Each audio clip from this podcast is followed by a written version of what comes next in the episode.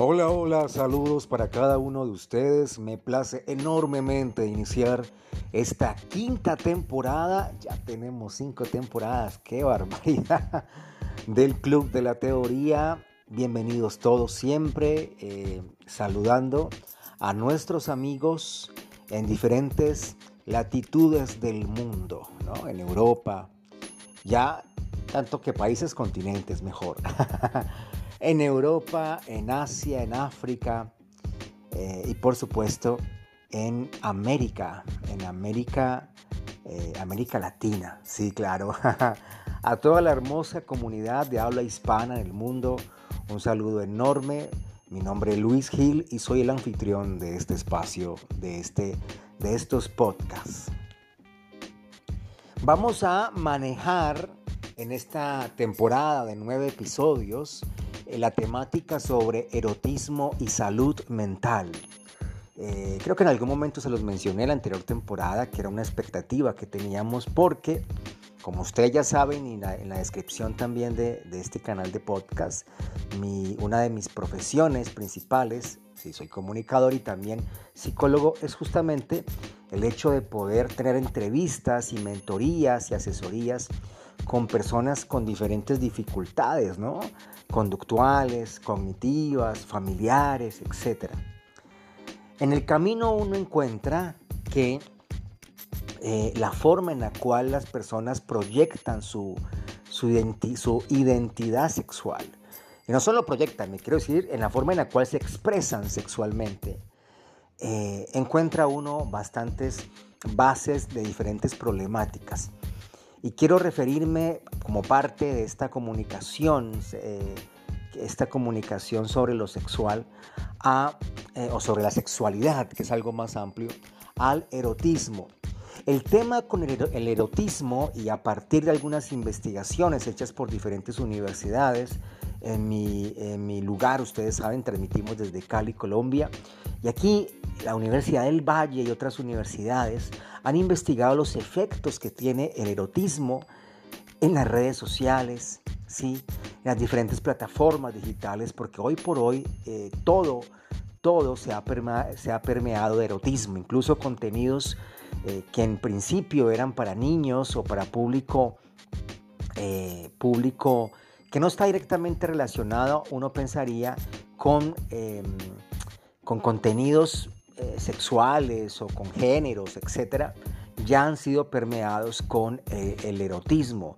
La música está hipersexualizada, la moda, las películas, etcétera. Entonces, la gran pregunta es, o la pregunta base de estas investigaciones es, ¿de qué forma la conducta de las personas, ¿sí? la forma en la cual manejan sus emociones ha sido afectado por eh, el erotismo, entendiendo el erotismo como sí, algo normal y parte del desarrollo humano, pero también como eh, algo, o sea, como un, como un estímulo, esa es la palabra, como un estímulo que causa una producción en nuestros neurotransmisores, en, en nuestro cerebro, de dopamina, de adrenalina y que nos relaja y por ende nos eh, causa esa sensación de recompensa. Esa sensación, de recompensa que en algún momento, cuando las personas están bajo, bajo el estrés, bajo la presión de alguna, de alguna cuestión eh, clásica o típica de la cotidianidad actual que genera estrés, pues el dinero, pues el trabajo, pues un parcial, un quiz en la universidad, en fin, la persona está estresada, la persona está eh, presionada por algo y busca el erotismo y lo encuentra en las diferentes plataformas. Entonces se relaja aparentemente. Y como se relaja aparentemente, ahora de forma inconsciente, cada vez que se encuentra estresado, la única forma en la cual se relaja su cerebro es acudiendo al erotismo. Y el erotismo, que es energía también, por algún lado sale.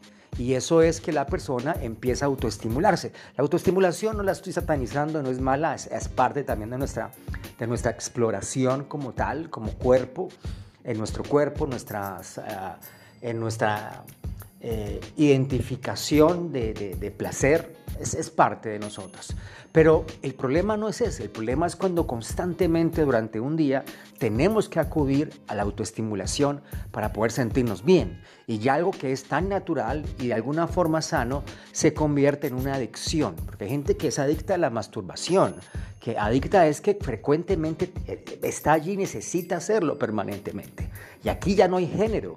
Ya las estadísticas no nos hablan de hombre y mujer, simplemente hablan de que todos por igual estamos expuestos, expuestos a este tipo de contenidos. Y, otra, y otro punto problemático es que cada vez las edades son, o sea, hay la gente o las personas acuden en edades más tempranas a este tipo de contenidos. Hace mucho tiempo, cuando yo estaba en la Facultad de Psicología, eh, yo tenía entendido, de acuerdo a las teorías que teníamos de, Bandura y otros personajes, y de Master y Johnson, en de otros personajes que hablan de sexualidad y o de desarrollo psicológico, que la adolescencia, donde empezaba este despertar hormonal y por ende esta inquietud por, por la sexualidad, ahí entra el erotismo, empezaba por allí a los 10, 11 años, ¿no?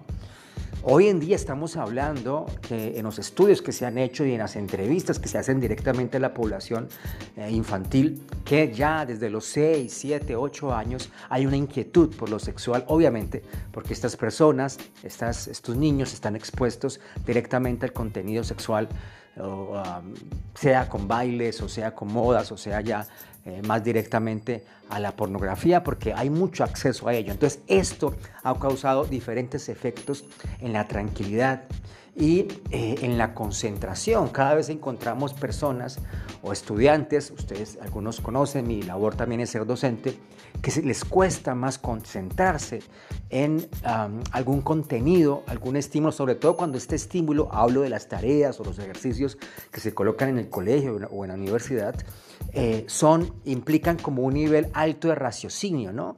Implican analizar, eh, pensamiento más abstracto y se complica, o sea, se complica mucho este proceso porque les cuesta concentrarse y parte, no, digo que es todo el problema, pero parte de este problema es porque eh, se ha aprendido o se ha desviado la atención, muy fácilmente caemos en ello, eh, porque pues, somos seres pulsionales, entonces se ha desviado la atención o la, capacidad de enfoque con eh, la pornografía. Así que el erotismo, que básicamente el erotismo es un lenguaje, ¿no? es el lenguaje de insinuar, insinuar más no mostrar, está en todos lados. Esa es la búsqueda de, estos, de estos nueve episodios, ya con este, después de este serán ocho episodios, donde veremos algunas investigaciones.